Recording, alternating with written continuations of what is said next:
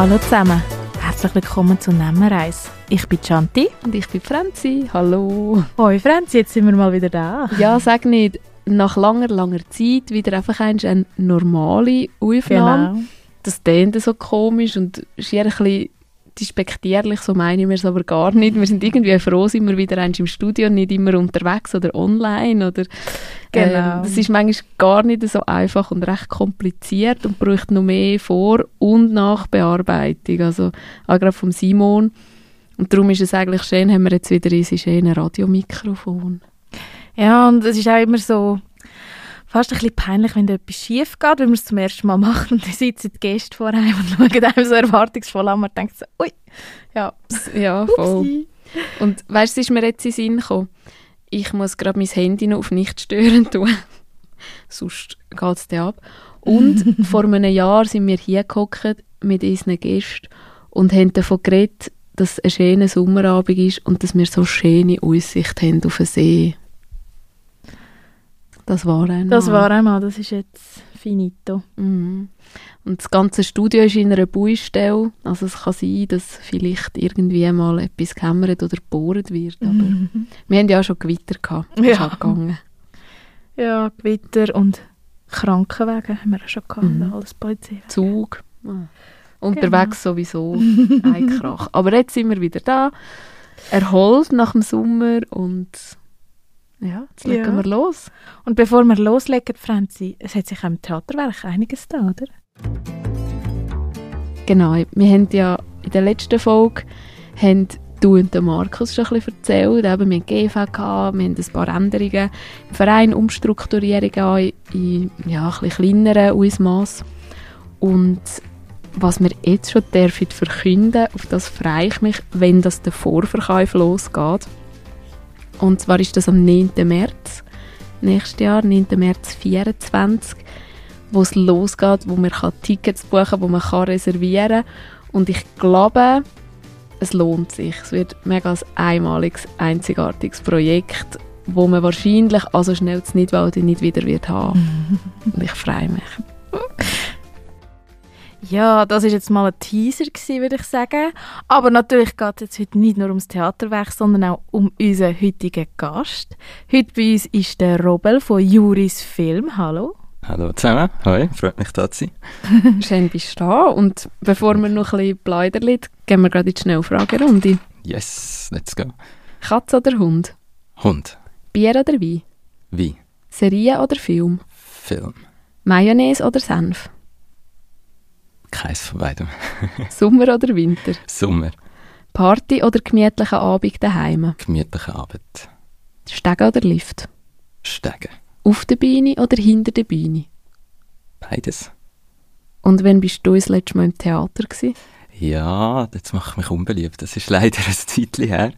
Ähm, nein, ich bin leider äh, aufführungstechnisches Zeitchen nicht mehr gewesen, aber wenn ich jetzt das letzte Mal anschaue, wo ich richtig bei einer Theateraufführung war, dann bin ich selber auf der Bühne gestanden.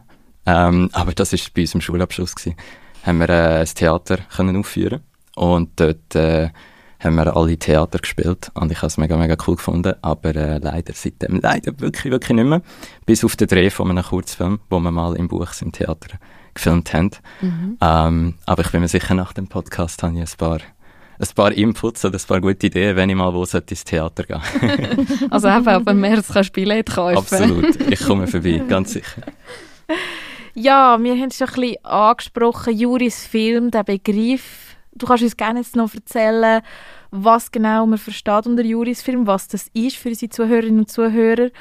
Und ihr sagt ja, Juris Film ist eine Plattform für euch zum Austoben. Mhm. Kannst du ein bisschen erzählen, was das für euch heisst? Ähm, es ist aber lustig, weil ich habe gerade heute noch so ein bisschen an dem rumgestudiert, also meine Webseite durchgeschaut heute, wie tue ich das so definieren.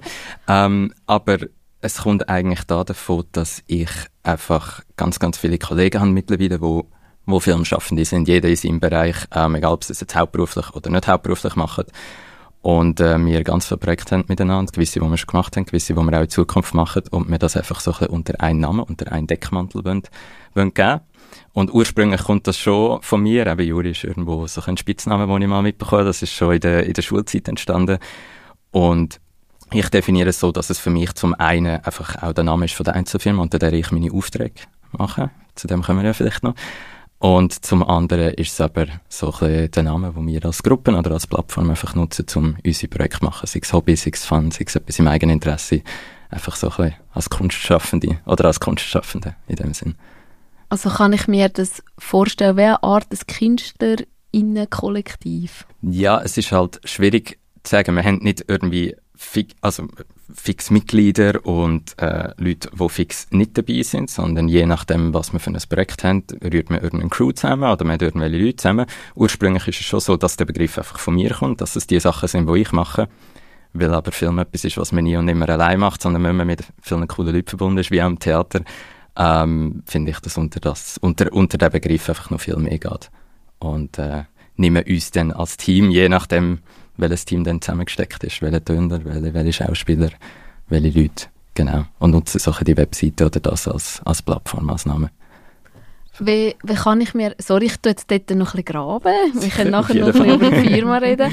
genau. Wie kann ich mir das denn vorstellen, dass ihr vielleicht zusammen eine Idee habt und sagt, hey, wir wollen jetzt einmal jeden Morgen ein Jahr lang einen Sonnenaufgang filmen.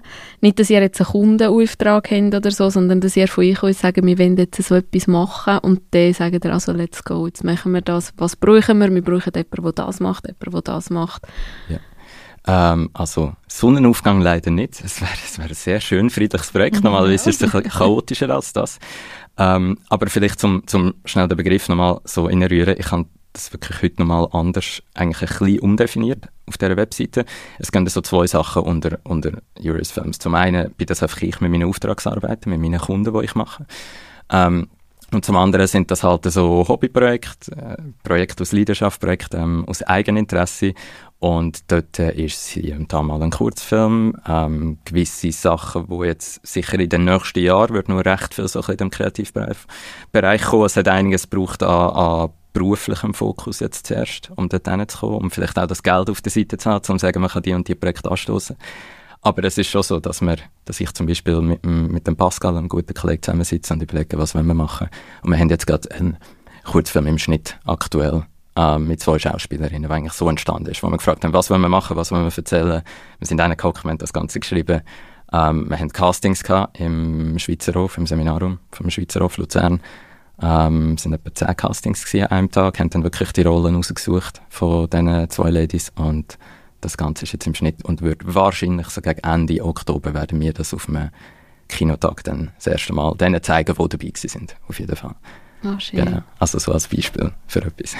Was ist das Ziel mit so, eben zum Beispiel wenn ihr einen Kurzfilm macht, wettet ihr gerne auf Festivals, dass das gezeigt wird oder gebt ihr das an? Es gibt ja immer so Preisverleihungen, oder? Ja, ich glaube, dass wenn wir für jedes Projekt so ein bisschen selber anschauen. Also der Kurzfilm wäre jetzt sicher etwas, wo, wo man an Festivals geben könnte.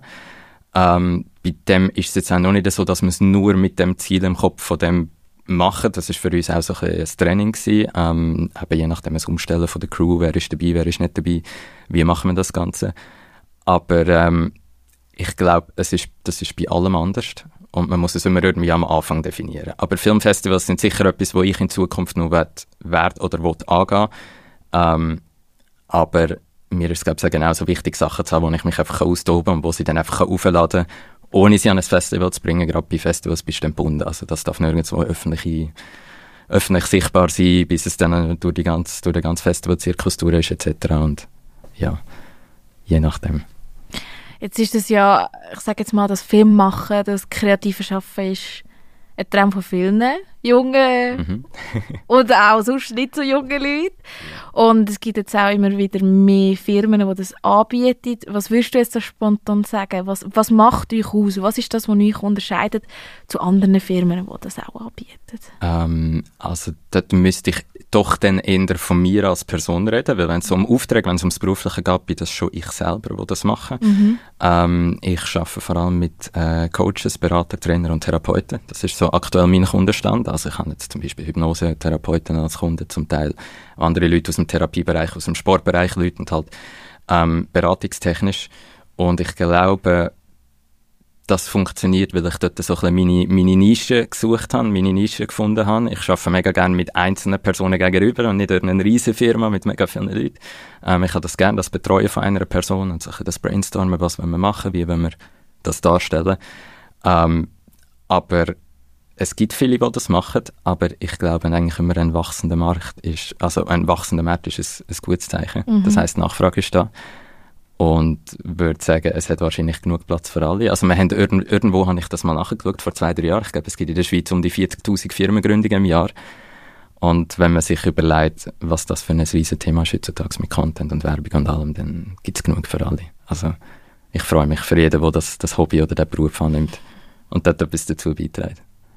Ja, das ist ja mega spannend, eben so die Nische, wo du jetzt gerade ansprichst. Also, mhm. wie ist das denn zu dem gekommen? Also, ist das einfach jetzt sich so das ergeben oder hast du das ganz bewusst schon am Anfang gesucht? Ähm, ich habe nicht die Nische ganz bewusst am Anfang gesucht. Ich habe, also ich muss dazu sagen, fairerweise stand heute, ich habe immer noch ein kleines Pensum nebenbei, wo ich angestellt bin. Ich wollte mir das nicht anmassen, da sagen, ich bin der, der grösste Unternehmer oder sonst etwas. Aber wie viele habe ich einfach mit dem als, als Hobby und Leidenschaft angefangen. Mhm. Und am Anfang willst alles annehmen, Aufträge, die du bekommst. Mhm. Dann hast du irgendwie Events, schaffst dort mit einem DJ, bist dort irgendwie auf einer Bühne, verfolgst das und das. Ähm, aber die Schwierigkeit kommt ja, dass du für Kunden auch immer nicht nur ein Filmemacher bist, sondern auch irgendwo ein Berater für das, was du machst. Also gerade wenn es richtige Interviews und so Sachen gehen, die Leute sind nervös. Sie sind noch nie vor der Kamera gewesen. Und wenn du dann bei jedem einzelnen Auftrag komplett von Branche zu Branche springst, wird das irgendwann recht schwierig, dort coole Inputs zu geben. Und dann empfiehlt sich das einfach irgendwie, sich so eine Nische zu suchen und zu sagen, das funktioniert für mich oder das mache ich mega gern. Und ich finde so zwischenmenschliche Sachen sehr, sehr spannend. Also Leute, die eben einzeln arbeiten in der Regel mit ihren, äh, mit ihren Kunden. Meine Kunden sind in der Regel erfolgreiche, halt Solo-Selbstständige, also Leute, die eigentlich allein arbeiten. Und ich finde die Vertrauensbasis sehr cool, wo so Therapeuten und Coaches haben mit ihren Leuten.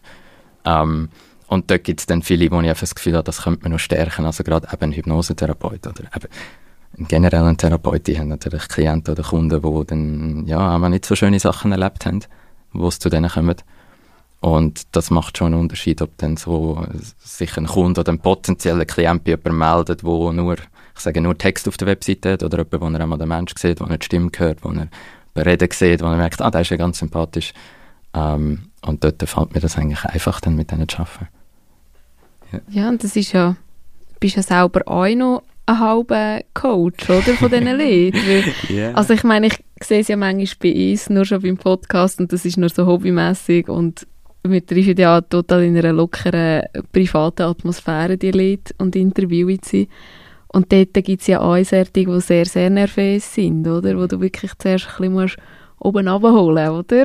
Ja, und genau, einfach ein bisschen genau. redest mit ihnen, dass sie ein bisschen lockerer werden. Und ich denke, bei mir selber manchmal schon das Mikrofon ist schon genug Druck, aber wenn da noch eine Kamera kommt, ich glaube, ich wäre auch hure nervös. Das ist so, das ist so. Ja, das Thema Interviews ist immer ein, ein, ein grosses Also das höre ich eigentlich fast von jedem Kunden, dass äh, vor Interviews irgendwie nervös sind oder so, aber es hat immer bei jedem geklappt am Schluss und äh, darum ist eigentlich, ja, ich bin positiv eingestellt. Aber ich verstehe es absolut, wenn du das nicht gewohnt bist und dann irgendwie in einem Studio sitzt mit 100 Lichtern und zwei, drei Leuten und zwei Kameras und musst plötzlich irgendwelche Fragen beantworten, dann ist das halt schon ein bisschen, ein bisschen Druck.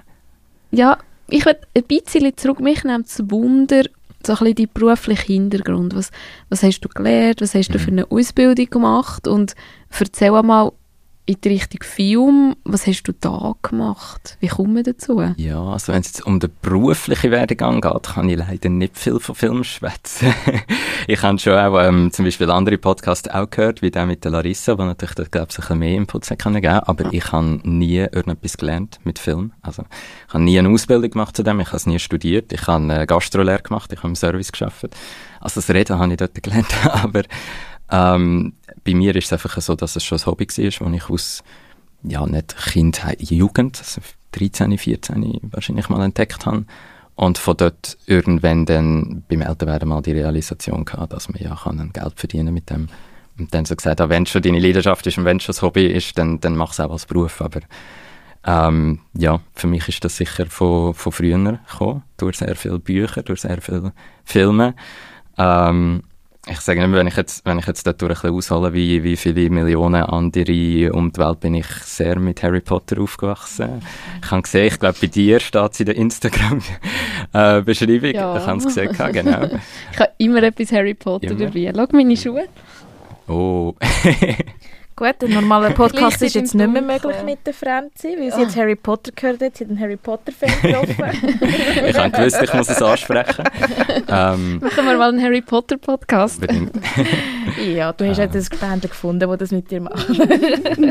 Ja, ich glaube, das ist, das ist sicher so, wahrscheinlich so der erste grosse Film-Input den ich hatte in meinem Leben. Also natürlich vorher schon, schon sehr viel geschaut, aber einfach immer schon sehr beeindruckt gewesen, was man, was man für eine Welt kann schaffen oder wie viel das einem auch beim Aufwachsen als Mensch kann beibringen ähm, Jetzt gerade Harry Potter als gutes Beispiel, ähm, aber natürlich auch Bücher. Und ich weiß noch, mein Vater hat eben früher, also ich natürlich jünger bin, hat er irgendwie so die Regel eingeführt, oder er hat immer die Regel gehabt, dass ich erst darf den Film schauen, wenn wir das Buch gelesen haben, das Harry Potter Buch. Und das hat mich so hässlich gemacht früher, aber heute bin ich mega, mega dankbar für das. Ähm, aber ja, ich nenne immer Harry Potter irgendwie so als einen von diesen Punkten, wo sicher so die Leidenschaft für Film mitgebracht hat. Und dann mit dem ersten kaputten iPhone-Version irgendetwas, was es damals war, angefangen zu filmen, irgendwann eine Kamera gekauft, wieder irgendwelche Sachen machen. Und dann wird man grösser und besser. Und jetzt mache ich es etwa seit zehn Jahren, wahrscheinlich als Hobby. So mehr oder weniger. Ja, und das Coole ist ja, weißt, wenn du so eine, so eine Gastrolehre machst oder so, du lernst mit den Leuten umgehen. Mhm. Und die sind ja auch nicht immer einfach, oder? Ich meine, ich komme ursprünglich auch aus dem Verkauf. Janti hat auch eine Zeit lang im Verkauf als Ja. Aushilfe gearbeitet. ähm, es ist meistens nicht besser.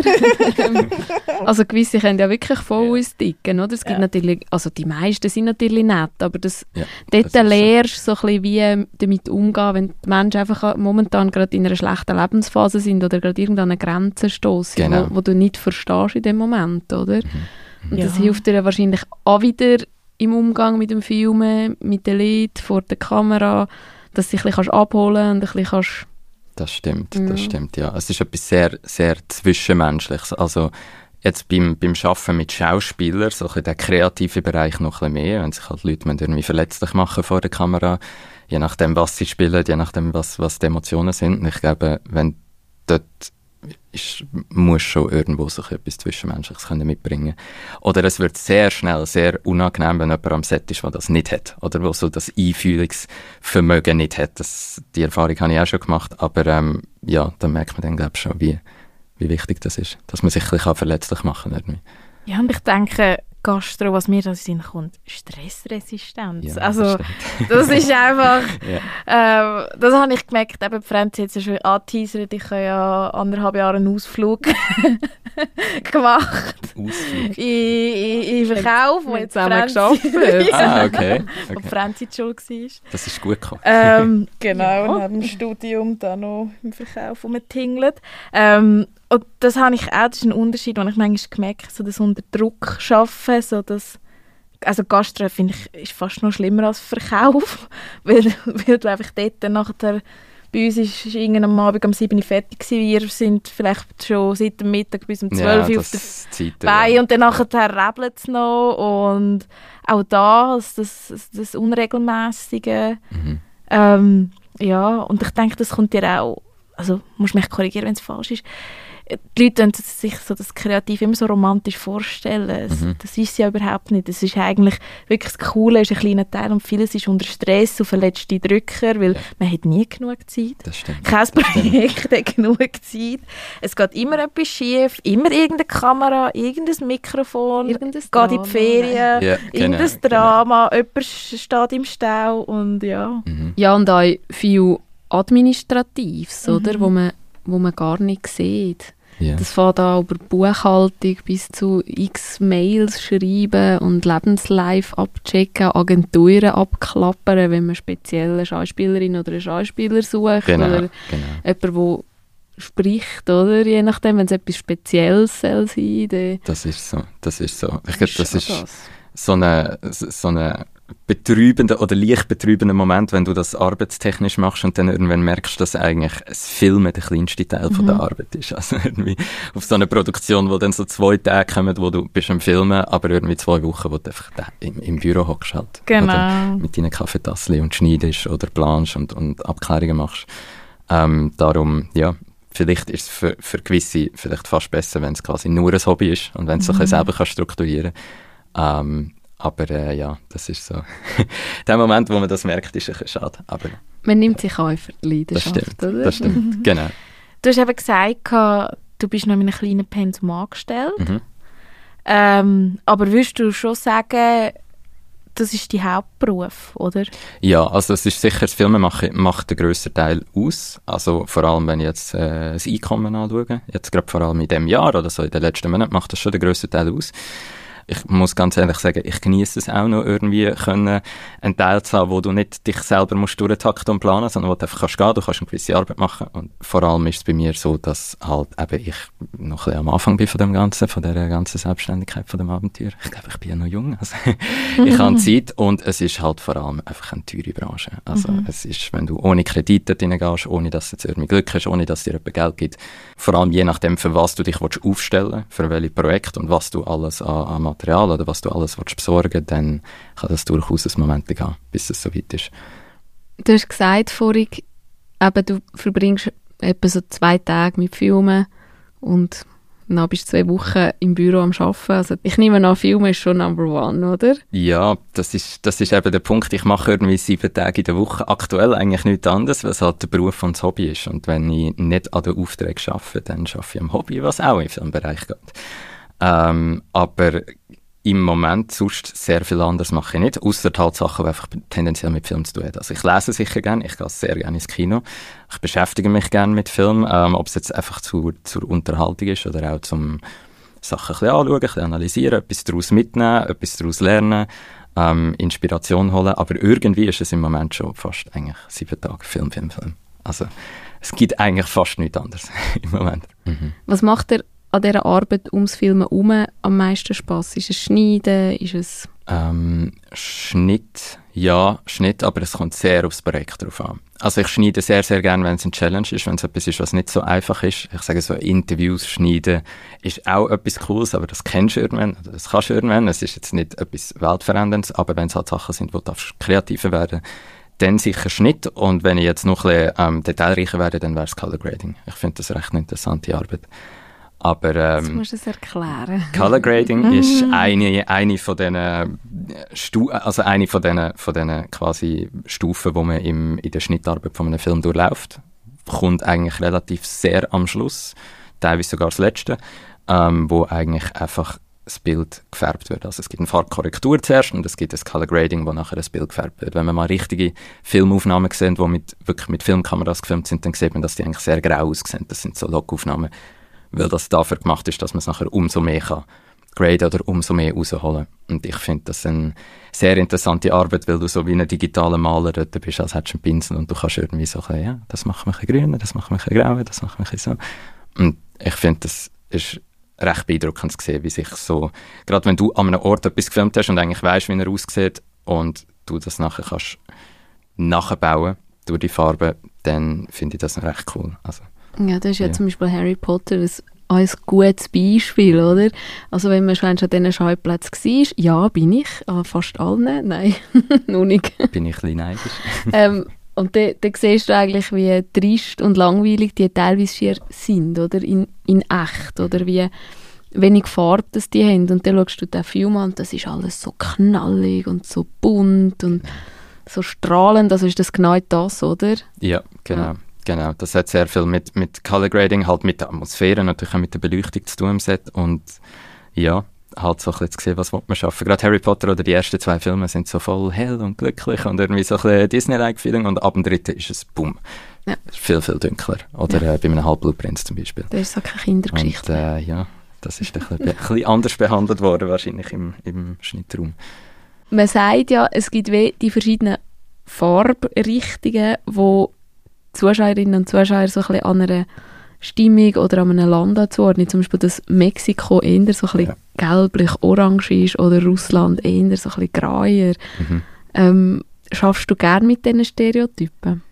Das kommt halt ein bisschen darauf an. Ich bin, also wenn, wenn ich jetzt irgendwie so meinen Stil müsste, ich kann generell, also ich kann gerne ähm, dunkles Zeug, ich kann gerne so düstere Sachen, auch sehr viele Filme und Serien und so Zeug. Ich weiß nicht, ich finde immer die Stereotypen in Filmen, ja, das ist so eine Sache. Wenn der Rest vom Film super gut ist, dann kritisiere ich das nicht, aber ähm, ich habe manchmal schon das Gefühl, es gibt Filme, wo dann einfach, ah, wir sind jetzt in Mexiko, es ist alles gelb und jetzt weiß man, dass wir da sind, obwohl es irgendwie überhaupt nicht passt dazu. Aber ich finde, es kommt ein bisschen auf den Rest vom Film drauf an, ob es dazu passt, ob es nicht dazu passt.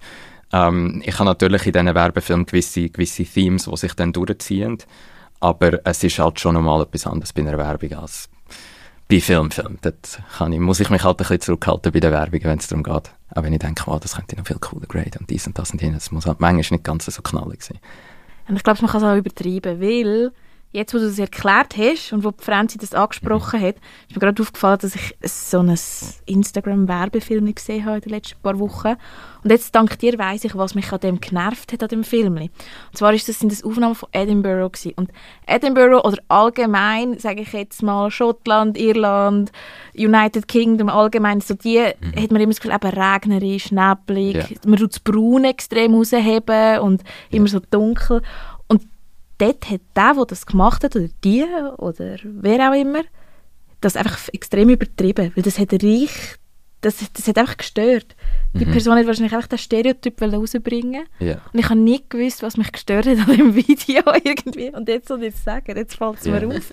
Die hat extrem das Braun von diesen von diesen alten Gebäuden in Edinburgh einfach so rausgehebt. Mhm. So das Braun in diesen Kacheln drin. Das finde ich mega spannend. Je mehr, je mehr man weiss, desto yeah. mehr weiss man, was einem stört. Je nachdem. ich glaube, da merkst du wahrscheinlich noch recht oft den Unterschied zwischen eben grösseren Produktionen und ist es dann auch schon am Set mit Lichter mhm. richtig gemacht worden? Oder ist es jetzt halt auch irgendwie ein Werbefilm, wo man sagt, ach, oh, es muss wie Matrix aussehen, wie James Bond, und dann machen wir einfach alles grün und machen alles blau oder so. Aber ähm, ja, es kann auch absolut störend sein. Ja. Das ist dann nicht mehr, nicht mehr so gut. Spannend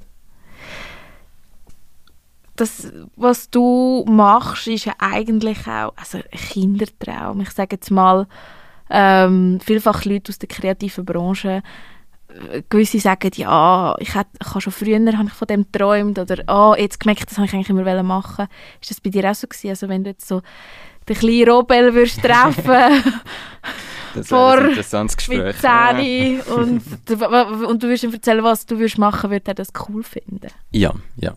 Ich glaube schon. ich glaube schon.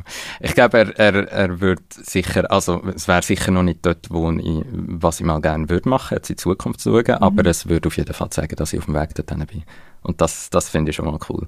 Aber ähm, ja, ich glaube schon, dass es so ein bisschen irgendwie ein Festhalten ist so an dem Kindertraum. Aber ich glaube, also so ein der Traum Hollywood und Schauspiel und Kino, das hat jeder mal, oder gut, als Kind sowieso, gell. Du siehst einen Cowboy-Film, dann willst du ein Cowboy sein, oder du siehst einen Weltraumfilm, dann bist du ein Astronaut oder was auch immer.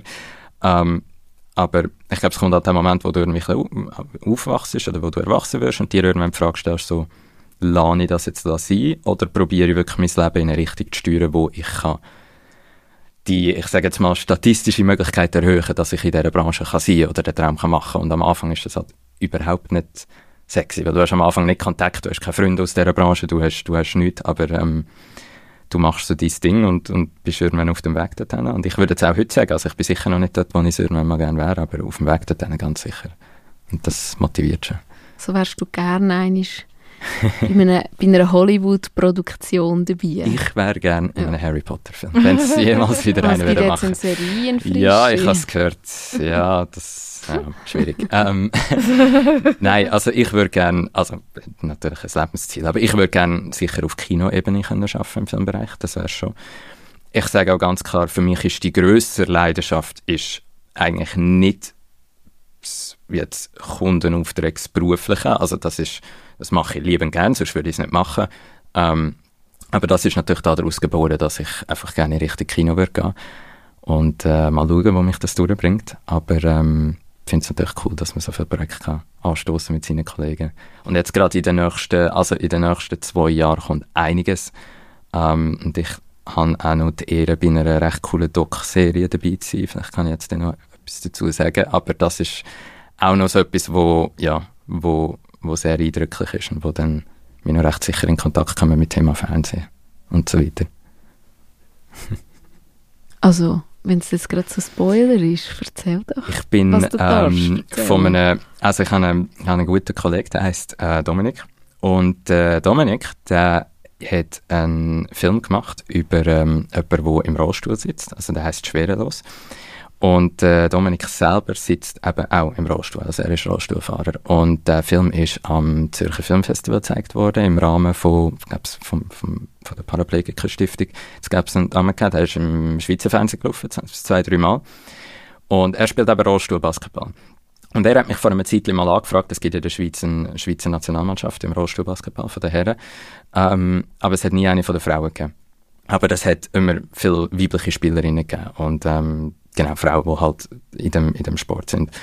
Und die haben immer schon so überlegt, ja, es wäre eigentlich cool, eine Schweizer Frauen-Nazi zu haben in diesem Sport, weil in den anderen Ländern gibt es das, aber da nicht. Und ähm, dort ist irgendwann mal die Idee aufgekommen, dass es so ein bisschen im Rahmen von einer Doku-Serie zu verfolgen. Und er hat dann eigentlich eine Crew aufgestellt, hat ein Team aufgestellt und er hat mich eigentlich als erstes dort mit an Bord geholt. Und ich bin Stand heute immer noch dabei und wir begleiten die Swiss Ladies, die sind Stand heute die Schweizer Frauennationalmannschaft im Rollstuhlbasketball. Auch, soweit ich weiß die erste Frauen-Nazi in der Schweiz im Behindertensport. Ähm, und wir verfolgen die. Wir sind jetzt schon ein paar Mal im Ausland gewesen. Also wir sind in Frankreich sind wir gewesen, in Österreich sind wir gewesen. Im Oktober werden wir in England sein, ähm, so roundabout Birmingham. Da müsste ich eigentlich auch noch einen Trip machen nach Edinburgh, wenn ich schon dort bin. ähm, und genau, wir verfolgen die eben im Rahmen von dieser, von dieser Serie und das wäre sicher eines der Ziele. Also ich kann jetzt noch kein Datum so sagen, aber das wird sicher Teil davon dann sicher im Schweizer Fernsehen mal laufen. Und das ist halt Cool. so eines der grössten Projekte, und eines von diesen Projekten, wo ich sicher auch am längsten dabei bin. Und ich finde, das verbindet auch so mega viel Wert, die ich habe und, und Sachen, die ich cool finde. Und äh, ja, das ist wieder so etwas, du, du läufst ja nicht einfach in das Projekt rein, du machst so dein Ding und lernst irgendwie Leute kennen dann kommen sie irgendwann auf dich zu und sagen, hey, willst du da dabei sein? Und du sagst, yes. auf jeden Fall. Und das ist so auf vielen Ebenen jetzt eine mega Kiste. Also einerseits für dich so Mhm. ein Projekt eben im Schweizer Fernsehen, dann noch so etwas Revolutionäres, erstmal im beeinträchtigten Sport Nazi. Mhm. Äh, also ganz viele Aspekte, wahnsinnig. Das stimmt. Das ist so voll geballt. Ich find, ja, ich finde es vor allem mega cool, weil ich ja mit dem, was ich gerne mache oder mit dem, was ich liebe, kann etwas, ähm, ja, oder etwas fördern oder etwas auch unterstützen, wo ich finde, wo, wo sowieso Themen sind, wo, wo eher ein bisschen aktueller dürften sein in der Gesellschaft oder wo man mehr ins Sichtbare dürfte drücken, halt eben Frauen im Sport oder Behindertensport in dem Sinn. Und ich finde, das ist so die perfekte Kombi, wenn du das irgendwie kannst kombinieren mit etwas, was du sowieso schon gerne machst. Ähm, und das dann verfolgen und auch die Menschen, die man dort kennenlernt und die, die Geschichten und die Leute dort, das ist, das ist mega beeindruckend. Also das ist so ein Herzensprojekt, wo wir, äh, wo wir immer wieder dran sind, eben jetzt dann bald im Ausland wieder dürfen sein. Ah, schön. Und ich weiß nicht, ich stelle mir das immer so vor, ich habe keine Ahnung vom Filmschaffen. Ich bin, ich bin gar nicht in dieser Welt unterwegs, außer das Außenstehende, dass sie mal einen Film schaut, oder? Ähm, aber ich stelle mir das so vor, wenn du so erzählst, ich bin mit der Crew unterwegs, wir gehen jetzt zum Beispiel zusammen eine Woche auf kann ich Frankreich und logisch, es wird viel geschaffen, es wird streng, es sind lange Tage, aber Ja. ich stelle mir das immer ein bisschen vor, vom Feeling her, wie bei uns so kurz vor der Premiere. Es ist, Entschuldigung für meine Ausdrucksweise, scheiße streng und Ja. mühsam, aber es ist einfach eine hure geile Zeit, die man miteinander hat. Das ist so, das ist so. Es ist auf jeden Fall streng. Ähm, man schaut einmal lieber nicht, wie viele Stunden man schlaft oder wie viele Stunden man eben nicht schlaft, wenn wir so unterwegs sind. Aber es ist, ähm, man merkt es erst irgendwie am Abend, wenn man im Bett liegt, dann, gell, wie, wie müde man ist oder äh, wie man den ganzen Tag durchgeschafft hat. Aber es ist halt mega cool. Und ich meine auch zumal, du, du kommst irgendwie ins Ausland. Also wir sind jetzt in England, Hotel ist bezahlt, Flug ist bezahlt. Das Mietauto wird wahrscheinlich dort sein. Ähm, also ja, gerade auch im Rahmen von, von England wird es auch noch spannend, dass wir sehr wahrscheinlich werden am, am Zürcher Flughafen drehen. Also beim Gate, je nachdem auch im Flugzeug innen, weil wir ähm, dort äh, gewisse Genehmigungen bekommen haben, so wie es aussieht von der, von der Swissair. Und das sind einfach so Sachen, wo, ja, also es ist mega ein, ein, ein Erlebnis irgendwie, das mal können zu machen. Und das merkst du eigentlich erst wieder, wenn du daheim bist oder wenn du es mal anderen Leuten erzählst. Das ist eigentlich mega cool, was du da so Mhm. kannst machen, weil ich finde, du kannst auch in der gleichen Zeit halt einfach einen ganz normalen Job habe, wo du irgendwie jeden Tag ABC machst, das Gleiche. Und äh, ja, was sicher vielleicht für viele stimmt, aber äh, für mich wäre es wahrscheinlich irgendwann zu langweilig oder ich würde es nicht wollen. Genau. Jetzt bist du immer so ein bisschen unterwegs und machst, oder? Mhm. Aber deine Firma ist in Nidwalden. Ja, also ich stand jetzt an eine Einzelfirma, die heißt Judica and Juris Films und das ist auf Nidwalden, das läuft jetzt gerade einfach auf meine Adresse. Ähm, werde ich eventuell dann mal noch umändern, mal schauen, wie es jetzt äh, in nächster Zeit geht, aber das ist, das ist der aktuelle Stand. Ja. Und Ja. wie ist es für dich? Würdest du gerne noch in Nidwalden bleiben? Ja, auf jeden Fall. ähm, irgendwann mal ähm, zügeln oder irgendwann, respektive ich würde gerne in, in Annenberg wieder wohnen. Dort bin ich aufgewachsen, wohne leider im Moment nicht mehr dort. Aber ähm, ich glaube schon, dass ich so schnell dort nicht, nicht würde weggehen Also, als ich der, im Service gearbeitet habe, habe ich zwei Jahre zu Luzern gewohnt. Und ich muss sagen, es ist irgendwie nicht so mies in der Stadt wohnen. Also, es ist ein cooles Titel, aber es ist nicht, ich weiß nicht, man wächst irgendwie so auf und dann ist man entweder Dorfkind oder Stadtkind oder so, glaube ich. Und ich finde es so spannend, wir haben ja schon den Arno bei uns gehabt. Und eben so auch du, wo erzählst, ähm, äh, ihr seid in der ganzen Welt unterwegs, ihr seht die krassesten Städte, sind an den krassesten Orten unterwegs, aber so wie der Arno immer auf Bäckeriet oder einfach auf Nidwalden oder Buchsbäckeriet. So, da wäre eigentlich zurückgekommen, sagst du, ja, ich komme wieder auf Hennenburg, Ja, ich bin jetzt das eigentlich ist- ein das ist Dorfkind. Das ist auch irgendwo ganz, finde ich mega spannend. Das ist so, das ist so. Ja, ich glaube, ich weiß nicht, es ist wahrscheinlich so das Abenteuer, gell? Du packst dein Köfferli und kannst irgendwo hin, aber am Schluss zieht es dich dann doch wieder da, da zurück. Also, ich weiß nicht, vielleicht wohnt man mal in Zukunft äh, irgendwo im Ausland, aber äh, im Moment habe ich es nicht vor. Ja, also ich meine, ich bin auch so ein Dorfkind. Ich arbeite in Zürich, mitten in der Stadt, oder? In der Nähe vom HB, aber Würde ich nie ich tue lieber pendeln als Ja. irgendwie. Und ich, ich verstehe es, weil wir haben irgendwie eine hure heile Welt hier. Also, ja, ich weiß, man kann es jetzt total romantisieren und ich weiß auch, das Landleben, gerade also ein bisschen Gleichstellung, Mann, Frauen, sind wir sicher noch ein bisschen hinten drin.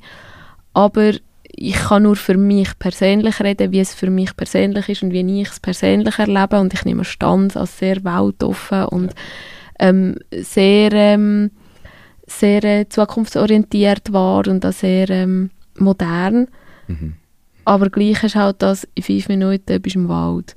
Ja, Und, ja, genau. Oder am See und, oder am Skifahren. Und Genau. einfach so das, wirklich so ein bisschen die heile Welt von dieser Natur. Und das ist für mich einfach so ein bisschen so das Paradies, wenn ich kann in die Natur gehen und ja, dort pendelt man halt, oder? Aber auf Hollywood pendeln ist gell? ein Ja, bisschen das ist schlimmer. ein bisschen auf LA schwieriger, ist ein bisschen schwierig. Ja. Das ist ein bisschen, Das ist ein bisschen schwierig. gibt auch nicht so ja. einen guten Fußabdruck, so einen Ja, Klimafußabdruck. gell, man fliegen, gell. Das ist es. Vielleicht gibt es bis dann E-Flugzeug. wo- Flugzeug. Oh, bei den Pilatus nachher fragen, ob sie Ja, etwas genau. in Planung haben. Okay, nicht war dort eh einen speziellen Stand. Gerade in einem anderen Zusammenhang. Einfach, das ist ganz typisch für so einen kleinen Kanton, wo so stadtnah ist. Dass es irgendwo die heile Landwelt ist, aber dass man Mhm. immer noch halt sehr gut vernetzt ist. Ja, Schaut schon. jetzt wir recht. Jetzt die Schweizer Filmbranche. Wenn du ein bisschen auf die schaust, was hab- fehlt noch? Ah, ich habe ich han die, die ganze Zeit schon oh, so, oh, kommt es echt zu dem Thema oder kommt es Ja. nicht zu dem? Ich finde es ein ganz, ganz Ja, schwieriges du hast es Thema. aber auch so die Schweizer Filmbranche. provokativ auf der Webseite geschrieben. Man muss Aha, dich ja, auf das okay, ja gut, dann muss ich besser aufpassen. die sind informiert. ähm, ja, ich glaube, ja, also ich finde es ein mega, mega schwieriges Thema. Ich habe sehr viele Gespräche mit anderen Leuten aus der Branche so zum Thema Schweizer Filmbranche. Also es beschäftigt, glaube ich, so sehr viel. Ich finde es in erster Linie eigentlich mega cool, was wir quasi alles auf Lager haben. Also wir haben, haben super Filmschaffende. Ich meine, wir haben Hammerschulen, wir haben den SI, wir haben den ZHDK, wir haben ähm, super Studiengänge. Ähm, wir hätten irgendwo auch das Geld, aber irgendwie, ich weiß nicht, wenn, wenn du die Schweiz vergleichst, im internationalen Vergleich mit allen anderen Ländern, losen wir komplett ab. Also Deutschland hat einigermaßen Filmbranche, Frankreich hat eine rechte Filmbranche, Italien hat eine, Österreich mehr oder weniger und die Schweiz ist irgendwie so, ja. Und ich finde es halt mega paradox, weil wir eigentlich lustigerweise ja auch mega Filmfestivals haben. Also das Locarno ist ja eines der quasi renommiertesten Festivals auf der Welt, was da alles eingeflogen wird an, an Prominenz und allem. Aber wir selber im Produzieren von Schweizer Filmen, ich weiß es nicht. Ähm, ich habe das Gefühl, wir sind ein bisschen, es klingt so böse, aber ich habe das Gefühl, wir sind irgendwie so ein bisschen naiv und ein bisschen konservativ, wenn es ums, ums Produzieren selber geht. Also von, von den wenigen Schweizer Filmen, die gemacht werden, mhm. sehe ich, dass ein, ein, ein Großteil, glaube ich, nur eh schon auf Schweizerdeutsch produziert ist. Wenn ich mir halt zum Beispiel die Frage stelle, für wer ist es denn gemacht? Also, will man einfach, dass es überhaupt nur in der Schweiz läuft? Will man einfach, dass es nur für die Leute da ist? Und probiert man gar nicht erst irgendwie, dass das jetzt im Ausland läuft oder dass es auf anderen Festivals läuft? Das, was jetzt nicht auf Englisch ist, natürlich. Ähm, aber ich habe dort irgendwie, ja, das Gefühl, uns fehlt manchmal ein bisschen der Mut in der Schweiz. Oder denen, die, die entscheiden, wo die Gelder durchgehen. Ja, das wollte ich gerade sagen. Ich habe manchmal, also das, ich weiss, jetzt, jetzt werde ich da gehatet, wenn ich das sage. Das Gefühl, es geht einfach manchmal in die falschen Projekte rein. Ja. Also gewisse Pro Projekte, wo so denkst, so, hä, und es geht immer so, man, es ist auffällig, gewisse Projekte, okay, das kann vielleicht jetzt auch meine Landsicht sein, vielfach auch einfach aus dem städtischen Bereich, allgemein im Entertainment-Business. Mhm. Ich habe das Gefühl, Talents werden einfach vielfach einfach aus den gleichen drei, vier Städten, wo halt auch die Geldgeber dort sind, ja, gefördert. So. Und wenn man sieht, was man musikalisch, filmtechnisch, was man da für Talent teilweise irgendwo im Krachen oben hat, schon fast mhm. schon. Also es ist eigentlich schon, also das ist jetzt auch meine Theorie, ja. aber vielleicht ist es auch meine biografisch prägte Sicht. Ja, ich glaube, ich glaube, es sind ganz viele Probleme in der, in der Schweiz. Aber ich, ich habe halt auch wie das Gefühl, wir, wir haben als Schweizer haben wir generell so, wir sind so zurückhaltend und wir sind, mhm. äh, wir nicht die Größten und die Besten und die Speziellsten sein. Und, und das ist so eine angenehme Art und Weise, was wir haben. So bisschen, nein, nein, wir, wir müssen nicht an erster Stelle stehen. Wir sind, wir sind Schweiz, wir sind anständig.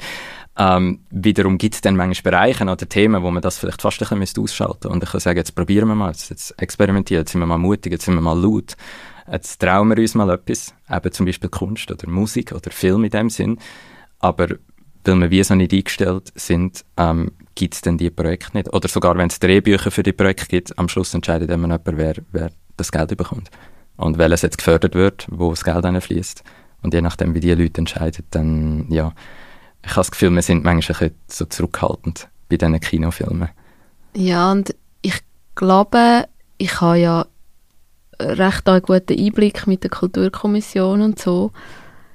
Ähm, ich glaube, wir sind allgemein in der Kulturbranche und dort, wenn ich jetzt ein bisschen alle einschließe und ich weiß, es ist jetzt schwierig, ein bisschen zu pauschalisieren und es trifft sicher nicht auf alle zu, aber so generell, wenn ich so ein bisschen overall schaue, sind wir politisch zu wenig frech. Mhm. Also ich wünschte mir dann manchmal gerne noch ein bisschen mehr Aktivismus, noch ein bisschen frecher, noch ein bisschen, noch ein bisschen wilder, noch ein bisschen lauter, weil du musst bei der Politik den Hebel ansetzen. Oder? Wir haben mal den Stefan Zollinger und Eva Maria Odermatt bis als Gäste gehabt. Wir haben das mit ihnen diskutiert aus der Kulturkommission so Kommissionen haben auch nur das Geld, das sie zur Verfügung haben. Und über ja, das, ja. sie entscheiden nicht, wie viel Geld das sie überkommen zum Verteilen. Und das ist ja nicht nur in Nidwalden so, das ist ja überall in der Schweiz ein so.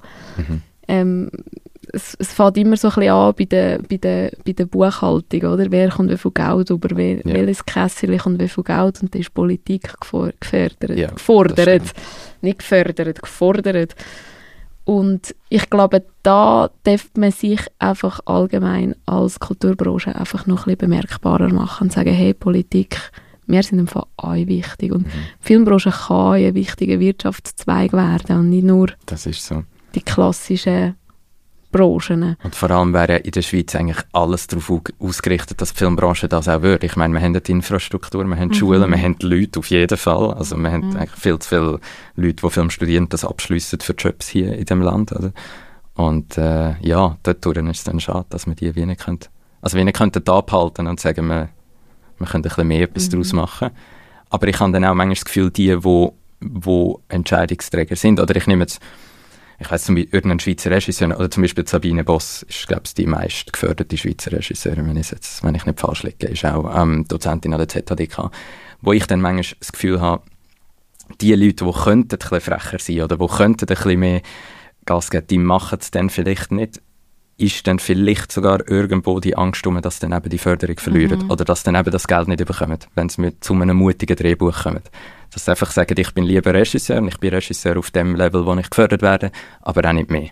Ich werde auch nicht lauter. Ich mache einfach das, wo ich, wo ich sicher das Geld mehr bekomme. Das ist schwierig zu sagen. Gell? Wir können jetzt hier so bla bla. Aber Wenn ich sage, ich wünsche mir mehr Aktivismus, aber selber mache ich es ja auch nicht. Einfach so gewisse Sachen, die eigentlich mega wichtig werden, aber irgendwie, man will halt auch nicht die Leute abschrecken. Mhm. Und gleichzeitig finde ich es so spannend, gerade so an dem Musiktag sieht man eigentlich, wie nur schon die Nidwaldner Bevölkerung, okay, es sind ja nicht nur Nidwaldner, die auf den Musiktag kommen, wie offen dass die auch gegenüber experimentellen, Mhm. neuen, also neuen, ich weiss, sind gewisse, in gewissen Kulturen sind die Sachen nicht neu, sondern sehr traditionell, aber für uns neue Sachen, wie offen das die Leute sind. Ja. Du müsstest dort ein bisschen mehr ansetzen, gell? Aber ich glaube, es braucht immer einen, der irgendwie, der einfach so verrückt genug ist und dann dort mal durch, durchsprintet oder Mhm. durchsäckelt. Ähm, ich habe irgendwo, ich habe ein gutes Magazin mal bekommen von einem Kollegen, der auch ähm, eine, eine Firma in Luzern, Tapirfilm. Und ich habe einfach so ein Zitat gelesen, das ich nicht schlecht gefunden habe, wo eigentlich gestanden ist, dort ist es genau auch um das gegangen. Also es ist eine recht scharfe Kritik so von der Schweizer Filmbranche. Gest- irgendwie gestanden ist, Schweizer müssen verstehen, ähm, guter Film ist nicht demokratisch, er ist diktatorisch. Es braucht ein paar wenige, die mal durchspringen und sagen, das machen wir jetzt oder das probieren wir jetzt nicht. Natürlich nicht im Prozess, dass man andere nicht lässt, mitreden, aber ähm, es braucht einfach irgendwie so einen, der ja, vielleicht ein bisschen ein Dickschädel ist und mal sagt so, jetzt reden wir mal drüber. Und halt, wenn zu viel am Tisch sitzen, dann tendiert man vielleicht wieder dazu, dass man sagt, nein, wir sind anständig und trauen uns das nicht und Ja, der lieber Kompromiss. nicht. Und so, gell? Genau, man macht den Aber Kompromiss. Das ist ja nicht nur genau. beim Film so. Also ich meine, wir kennen das jetzt eher im Theater aus, oder? Dort ist Mhm. genau das Gleiche. Ich habe jetzt gerade so für mich überlegt, weißt du, überlegt der eine, wie viele Schauspielerinnen und Schauspieler gibt es in der Schweiz? Mhm. Ist jetzt egal, ob Theater oder Film oder beides, Ja. wo wirklich nur von dem können leben Ja. Mhm. Das stimmt. Ich glaube, die kannst niemand. Ja. die kannst du an zwei Hände abzählen, maximal. Oder die meisten machen noch etwas anderes dabei, moderieren noch, oder Mhm. keine Ahnung. Aber wer kann wirklich davon leben? Ich habe zu wenig Ahnung, ich weiß nicht, wie es in anderen Ländern ist, ob es besser ist, keine Ahnung. Ja. Ähm, sich mit Hollywood zu vergleichen, finde ich sehr schwierig. Ja, Oder mit gut, dem das ist Broadway natürlich- finde ich ganz, ganz schwierig. Ja. Ähm, aber, aber ich habe manchmal so das Gefühl, eben, man hat Talent, aber bei jedem ist so eine Leidenschaft, so eine versteckte Leidenschaft vielleicht da. Mhm. Und man macht dann halt ein Hobby daraus oder das ein bisschen nebenbei und ein bisschen Sackgeld auffrischen. Und das ist einfach so krass, oder? Es gibt Leute, die machen eine riesige Musical- und Schauspielausbildung, Ja. für das das Ja. nachher am Schluss eine Hauptrolle spielen in einem von der renommiertesten Häuser in der Schweiz und sie kommen nicht über die Runde Ende Ja. Monat. Mhm. Ja, Das Mhm. ist so. Mhm. Das ist so. Ja. Wobei, da darf man auch nicht vergessen, auch zu Amerika ist jetzt bei der Ja. Streik rausgekommen, dass 90% Mhm. von der Leute in der Filmbranche nicht davon können leben Ja. Ich weiss, dass der, wer ist das gewesen? Vielleicht ist der Moritz Bleibtreu gewesen. Irgendjemand von X Jahren habe ich mal ein Interview gesehen, wo, wo einer von der erfolgreichsten deutschen Schauspieler gesagt hat, sie sind sich einfach bewusst, der Großteil von uns kann nicht von dem leben. Mhm. Es sind nur die paar wenigen, Ja. wo einfach Topshots sind und der ganze Rest macht das nebenbei. Ja. Kann nicht Darum ist es so eine romantisierte Branche, Genau. weil man sieht ja nur die, die nur davon können genau, leben oder? Genau, Also, genau. auch irgendwie die Filme, die da im Kino laufen von, Hol von Hollywood, das ist, ich weiß nicht, wahrscheinlich so die gleichen 20 Regisseure immer, die du Mhm. kannst aufzählen und das ist Genau. so das, was mir laufen. 99% von allem anderen sieht man einfach Ja. nicht. Aber ähm, ja, das mit den Streiks zum Beispiel ist auch, ist auch so ein Thema, wo ich wiederum sage, die könnten ja wahrscheinlich schon gut davon leben. Ich glaube, da sind dann eher die, die oben sitzen an Mhm, der Spitze genau, und die Entscheidungsträger sind die, die halt ja, Absolut. das nicht fair verteilen dann. Ja. Aber ähm, ja, Ja. aber das ist schade. Jetzt ist mir gerade noch etwas in Sinn gekommen, wenn du sagst Hollywood-Film im Kino. Ähm, momentan, Oppenheimer ist ja zum Beispiel ein Riesenthema. Der Nolan arbeitet nicht mit CGI. Ja. Oder? Wie, wie stehst du dazu? Ich finde äh, den Nolan recht ein ähm, beeindruckender Regisseur. Ähm, also wenn du mir jetzt sagst, ich müsste irgendwie so meine Lieblingsregisseure vom Stil aufzählen, dann gehört er ganz sicher dazu. Aber ich finde ich find das sehr, sehr cool, weil er auch halt mit dem immer ein vor allem auch ein experimenteller Regisseur ist. Also mach mal alles, nichts, also mit CGI, oder mach mal alles nur, er filmt ja nicht nur ohne CGI, er filmt auf IMAX-Kameras und er filmt auf Film, also auf echtem Film. Also wirklich das Band, ja, genau. die Rolle, oder? Ja. Wenn man es vor gefühlt 100 Jahren Genau, gemacht also wirklich ja. Film. Ähm, Oppenheimer ist, glaube ich, 11 Kilometer lang Film, Filmrolle, die in den in de Kinos gespielt wird, also die, die es nicht digital spielen. Ähm, und ich finde das sehr cool, dass jemand in dieser Größe trotzdem das beibehaltet und sich nicht auf die Mittel einfach zurücklegt, sondern sich jedes Mal auch selber eine Challenge stellt. Gerade zum Beispiel Oppenheimer hat sehr viele ähm, Schwarz-Weiß-Sequenzen drin. Und der, der Schwarz-Weiß-Film hat es vorher nicht gegeben. Die haben den mhm. entwickelt. Ähm, unter anderem für den Film. Die arbeiten zusammen mit den Firmen, mit Kodak, die den Film entwickelt. Und das finde ich einfach cool. Wo ich sage, das ist ja fast nur, fast nur irgendwo ein, ein Wissenschaftler und nicht nur ein Regisseur. Und das ja. finde ich mega, mega cool. Vor allem mit dieser Größe. Und wenn du das Geld hast und die Mittel und das Bankkonto, dass du trotzdem die Leidenschaft beibehaltest und sagst, ich experimentiere und ich will etwas Neues herausfinden und nicht, ich mache einfach schnell, schnell. Also. Ich stelle mir das hure geil vor, dort am Set. Jetzt können wir auch ein bisschen träumen, oder? Andere Filmproduktionen haben so den Greenscreen und sagen jetzt, mhm. ja, weißt du, jetzt läufst du da vorne, wir blasen dir ein kleines Gesicht mit einem Föhn und dann wird hinter dir alles explodieren. Stell dir einfach vor, es genau. wird alles in die Luft fliegen. Genau. Und bei ihm ist so, das klebt und tätscht dann wirklich. Stell mir das so. geil vor. Als Crewmitglied muss ja nicht einmal als Schauspielerin oder Schauspieler sein. Weißt du, auch so einem Set, wo es voll regelt und macht und tut. Ja, oder eben, dass er dann dort, ja. so Actionfilm trägt, wo ein ganzer Lastwagen sich muss überschlagen genau. und er lässt einfach wirklich einen richtigen Lastwagen sich überschlagen. Ich stelle mir das hure spannend vor. Das ist so. Das ist so. Ja, aber ich finde es gerade spannend. Achtung, Stilbruch, der zweite große Film, der momentan oh. mega famous ist, Barbie. Mhm. Und ich verspreche, ich habe einen Punkt, damit einfach kurz zuhören. ähm, was ja dort spannend war, dort haben sie auch die Kulissen nachgebaut, mhm. wo früher man das auch eben mit Technik gemacht hat. Und ich finde es ganz spannend, dass jetzt aktuell die zwei erfolgreichsten Filme beides Filme sind, die eigentlich wieder auf Techniken voll back to the roots zurückgehen. Ja. Barbie hat sogar interessanterweise zeitweise einen Pink Mangel, also ein Mangel an pinker Farbe in der Welt ausgelöst. Die haben so viel Pink gebraucht mhm. für ihre Kulissen. Und das finde ich wahnsinnig spannend, dass das, sie gehen wieder zurück. Ja, das ist so. Und das, das finde ich, ich, also ich finde beide Filme, eben beides mega, mega cool.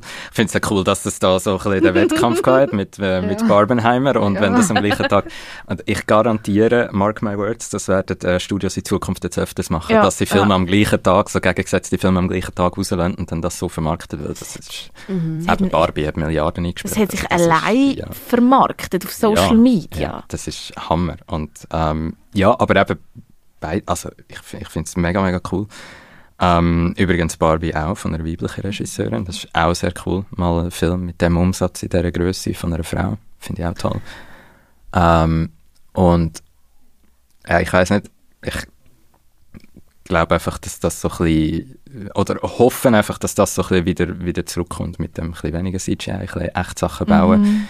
Habe aber auch gerade das Gefühl, mit dem, habe ich mit dem Pascal noch vor kurzem darüber geredet, gerade wenn ich so die Zahlen anschaue von diesen Filmen, oder ich schaue jetzt auch, was, was kommt das ja sonst noch im Kino, es kommt noch einiges Spannendes, ähm, dass, weil es ja immer so heisst, ja, jetzt ist Streaming und das Kino stirbt aus und die Leute gehen nicht mehr ins Kino. Ich habe das Gefühl, die Leute gehen schon noch ins Kino, mhm. aber sie gehen dann ins Kino, wenn wirklich etwas läuft, was qualitativ gut ist. Mhm. Und wo auch Leute dahinter stehen, wo man weiß, da bin ich jetzt unterhalten und da gebe ich das mhm. Geld gerne dafür aus. Und ich finde das eigentlich eine Entwicklung, die mich mega freut. Weil das heißt, du musst in Zukunft mehr mit Qualität überzeugen und du musst halt ja, die richtigen ja. Filmschaffenden haben. Und das finde ich cool. Ja. Also mich interessiert nicht Fast and the Furious 27. Entschuldigung, wenn ich jetzt jemanden mit dem, aber ähm, Barbie habe ich noch nicht gesehen. Ich muss noch schauen.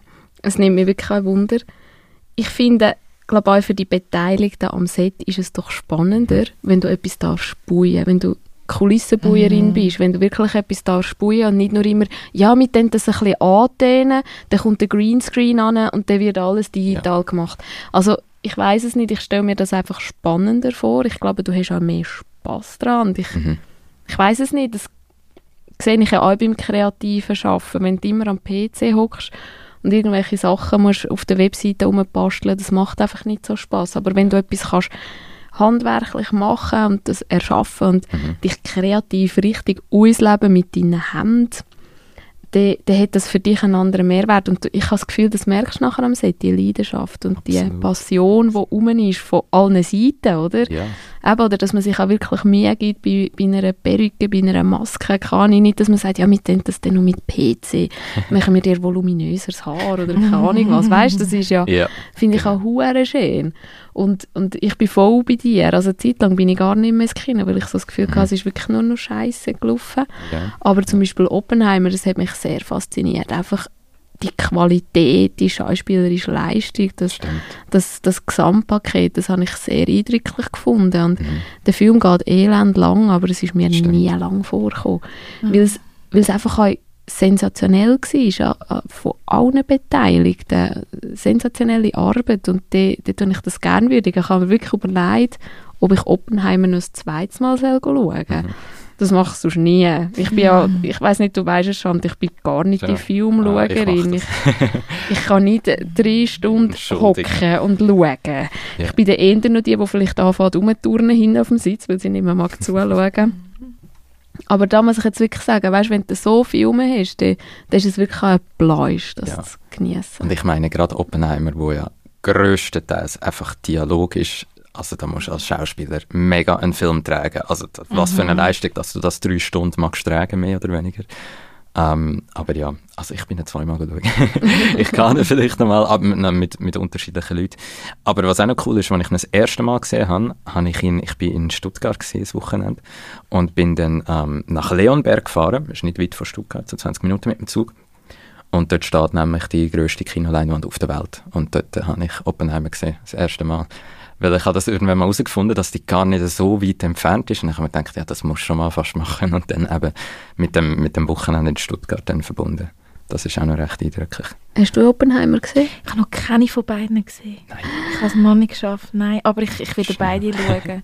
Ich will beide, vor allem Greta Gerwig, aber auch sonst Oppenheimer, Killian Murphy, finde ich super. Was ich aber ganz, ganz super finde, an beiden Regisseuren, was man sich auch muss bewusst sein was du vorher angesprochen hast, alle Schauspieler, da reden wir von Schauspielerinnen und Schauspielern, die seit Jahrzehnten spielen, teilweise sagen, es ist extrem streng mit diesen zwei. Nicht, weil sie schwierige Persönlichkeiten sind, aber Greta Gerwig ist ja bekannt, dass sie sehr ähm, schnelle Dialoge macht. Teilweise auch zum Beispiel Little Woman, einer von meinen Lieblingsfilmen, den sie je gemacht hat, sind ja die Dialoge aufeinander gewesen. Also die haben alle durcheinander geredet und sie Ja. hat Punkte angesagt, wo, genau die Wörter, genau die Silben müssen aufeinandertreffen. Also das muss man sich vorstellen. Ja. Und der Christopher Nolan, er tut ja seine drei Bücher nicht per E-Mail verschicken, Mhm. sondern er tut sie ausdrucken, fliegt Persönlich zu der Person, die das spielt. Mhm.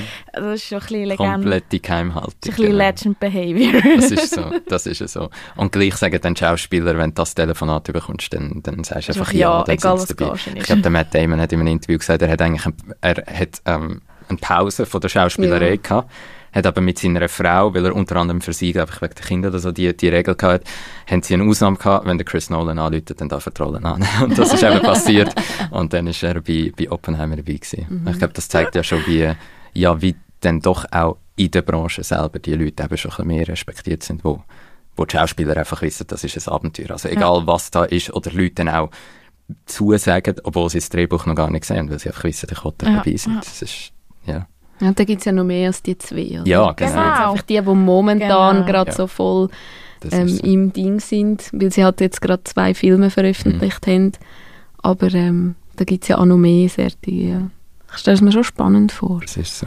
Ja, es ist ein gutes Kinojahr, es kommt noch, es kommen noch ein paar Sachen, aber äh, Das kannst du uns ich dann- empfehlen? Oder Ja, unseren das Hörerinnen? Ja, also ich werde, also leider vor kurzem verschoben worden ist Dune, der zweite Teil, Oh. ähm, vom Denis Villeneuve, der ist auf nächstes Jahr verschoben worden. Ähm, aber ähm, Killers of the Flower Moon kommt raus. Das ist Martin Scorsese, das ist auch ein Name, den man kennt. Uh. Wolf of Wall Street zum Beispiel, hat sehr viel mit Leonardo DiCaprio gemacht. Ähm, Napoleon kommt raus von Ridley Scott. Genau, das mit, äh, wird sehr spannend. der Hauptrolle. Mit dem Joaquin Phoenix, genau. Joaquin Ähm, Phoenix. vor allem, weil ich, ich's eigentlich, ich finde, es sollte viel mehr Biopics geben. Also es gibt so viele interessante Leute durch Geschichte oder Ah. in der Geschichte.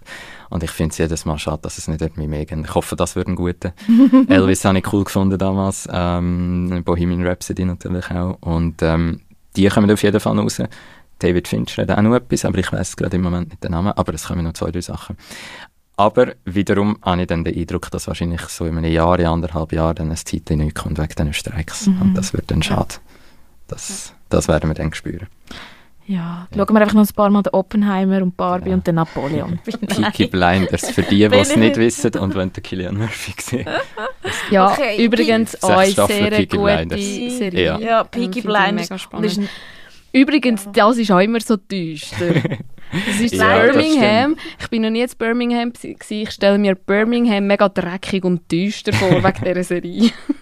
Es ist eben interessant, weil die, die, die Drehs jetzt in England in der Nähe sind von Birmingham. Also eigentlich mal schauen, ob man den Killian sehen irgendwo Ja. durchlaufen. Also Peaky Blinders spielt nicht nur den Killian Murphy allein, er macht ja kein Solo. Ja, Nein, Es das nicht, ganz viele er andere hervorragende Schauspielerinnen und Schauspieler. Mhm. Ja, wir haben noch eine letzte Frage an dich. Yes. Jetzt, wir sind voll im Profifeld sind voll im abgeschlossen. Profifeld. Ja. Stimmt. Und vielleicht, ja, kannst du uns die beantworten. Jetzt probiere ich irgendeinen Brauch zu schlagen vom Wort Profi. Wie viel schaffst du mit Profis und wie viel schaffst du mit Laien zusammen? Jetzt nicht im Sinn von, ich weiß, wenn du dir zum Beispiel einen Imagefilm machst für eine Firma, dann ist ja die Person, die ein Einzelunternehmen hat und vielleicht für ein Interview da steht, sozusagen ein Filmleihe. Das Ja. Für mich, jetzt wenn wir es mal so definieren, das ist für mich klar. Aber in den anderen Filmprojekten, was, was ist dort mehr, Profis oder Laien? Ähm, das ist eine gute Frage. Also schon mehr Laien, wenn es jetzt nicht kreative Projekte sind, wo wir, ähm, wo wir eben zum Beispiel Castings haben mit Schauspielern. Aber auch dort sind es immer wieder Leute, wo, wo noch nicht so extrem viel Erfahrung davon haben. Ich habe mal, desto mehr ich mit so Laien arbeite und desto mehr ich mit so, so Werbefilmen mache, habe ich immer irgendwie das Gefühl, ich glaube, viele Leute haben das Gefühl, Schauspieler ist so etwas, entweder kannst du es oder du kannst es nicht entweder bist du super gut oder bist katastrophal. Man kann es natürlich lernen, aber ich habe eben das Gefühl, wenn du mir du kannst mir nahezu jede Person geben, wenn sie jetzt nicht mehr komplett Panik hat vor der Kamera, wo ein bisschen offen ist, so etwas auszuprobieren und ein bisschen genug Zeit mit dieser Person, der richtige Dialog, der richtig geschrieben ist und jemand, der das richtig klärt und trainiert, dann würde ich durchaus nicht wie in Hollywood natürlich, aber würde ich durchaus einigermaßen anständig können Schauspieler. Ich glaube, es geht weniger darum, wie viel Erfahrung jemand hat, sondern ums Ganze drumherum. Das vergisst man auch. Du kannst nur so einen super Schauspieler haben. Wenn der Regisseur nicht gut ist, wenn der Dialog schlecht ist, dann ist das katastrophal. Also für mich kommt es gar nicht so extrem darauf an, sondern ich schaue, dass alle Faktoren rundherum stimmen. Und ich glaube, dann kannst du mit den meisten Leuten etwas Cooles hinbringen. So wie Zahnrädchen, die halt ineinander reingreifen, oder? Es muss einfach eben alles passen. Also, es gibt Leute, mit denen kannst du gut zusammenarbeiten oder weniger gut zusammenarbeiten. Das ist ja immer so. Das ist so. Und ich schaue halt, wenn ich, wenn ich vielleicht das noch erinnere, ich schaue sehr gerne a- Kurzfilme von anderen Leuten, ähm, also sehr viel auf YouTube und so weiter. Und so etwas, was man immer sieht oder hört, wenn man so etwas schaut oder mit anderen zusammen oder mit Leuten, die sich nicht so auskennen, ist, die schauen das und sagen, oh, der Schauspieler ist schlecht. Und ich sage dann, ja, das Schauspiel dort drin ist schlecht. Aber ich denke mir dann oft, ich garantiere, der Schauspieler könnte das besser. Und es hat weniger mit ihm zu tun, sondern mit, mit dem Dialog, der einfach schlecht geschrieben ist. Mit dem Setting, mit jemandem, der es schlecht erklärt hat, der nicht einfühlsam genug ist, der nicht gewusst hat, wie man kommuniziert. Also ich wollte mir nicht anmassen, dass ich das jetzt besser kann als alle anderen. Ähm, aber ich glaube, gut und schlechtes Schauspiel hat noch so viel mit externen Faktoren zu tun. Also da kann ein Laie extrem überzeugen und auch ein Profi kann voll abstürzen, wenn es rundum nicht stimmt. Ja, und ich finde auch die Wahl von der richtigen Person, oder? Du hast irgendeine eine, eine Rolle, Mhm. oder? Du willst, keine Ahnung, du willst das verkörpern und du willst das vermitteln mit dieser Person, wo du, wo du als Hauptrolle hast zum Beispiel und dann kommt es hure darauf an, mit wem besetzt ist Ja. Und nimmst du es dieser Person nachher ab oder nicht? Ich glaube, mit dem steht und fällt auch schon vieles, oder? Das stimmt. Ja. Ähm, passt das vom Alter her? Passt das äh, ganz oberflächlich vom Aussehen? Ja, oder? Ähm, ich glaube, das ist auch wichtig. Das stimmt, das stimmt. Das sind so, ja, das sind natürlich die Faktoren, wo dann schon, wie bei einem Casting schon anschaust oder dort schon so ein bisschen Filter ist. Und dann, ja. Aber ich glaube auch, wenn, wenn du dann am Schluss die Person hast und sagst, ja, jemand anderes hat jetzt aber stärker geschauspielert, dann sage ich immer noch lieber, ich nehme lieber die Person und probiere aber das Maximum rauszuholen. Weil ich glaube, eben, ich, ich finde, gut und schlecht Schauspieler ist etwas mega, mega Schwieriges zu einschätzen, weil so viele Faktoren dran, davon abhängen. Ja, das ist ein mega schönes Schlusswort. Ja, Aber bevor wir dich gumpen Mhm. Du hast noch zwei Aufgaben. Genau. Oh, jetzt. Wir haben eine Playlist, die heisst Mhm. «Hören wir eins», die findet man auf Spotify, leider nur auf Spotify. Und unsere Gäste dürfen immer Lieder drauf wünschen. Okay. Und ähm, du darfst die jetzt erweitern. Okay, also ich wollte schon ewig lang mal auf New York, aber ich habe es nicht geschafft. Aber ich höre sehr oft ein Lied, das mit New York zu tun hat. Und das ist vom Sting und das heißt Englishman in New York. das kennt man, glaube ich, auch. Ich denke, das ist doch auch ein bisschen bekannter. Ähm, das wäre definitiv eins, was ich würde drauf tun Jetzt gehört man mich deckeln, ich das gerade eingeben. würde. Sie schreibt. Ist gut? Ähm, ich würde auch They Don't Care About Us von Michael Jackson draufnehmen. Eine Musiklegende natürlich, wenn wir da schon über Kunst und Kultur reden. Ähm, das ist auch so etwas, was ich sehr, sehr oft höre. Und etwas, ein Lied, das ich mega schön finde, heisst, ähm, es heißt Reality von Lost Frequencies. Das würde ich auch noch drauf tun. Reality. Das kommt mir so bekannt vor. Ich weiß Ja. nicht, ob das schon drauf Ich weiß nicht, ob ist. das so viel kennen. Es kann sein. Ich glaube, das ist so ein Radiolied, das läuft oft, aber ich finde es mega schön. Fährt mit so einer Gitarre, ist glaube ich auch irgendwie.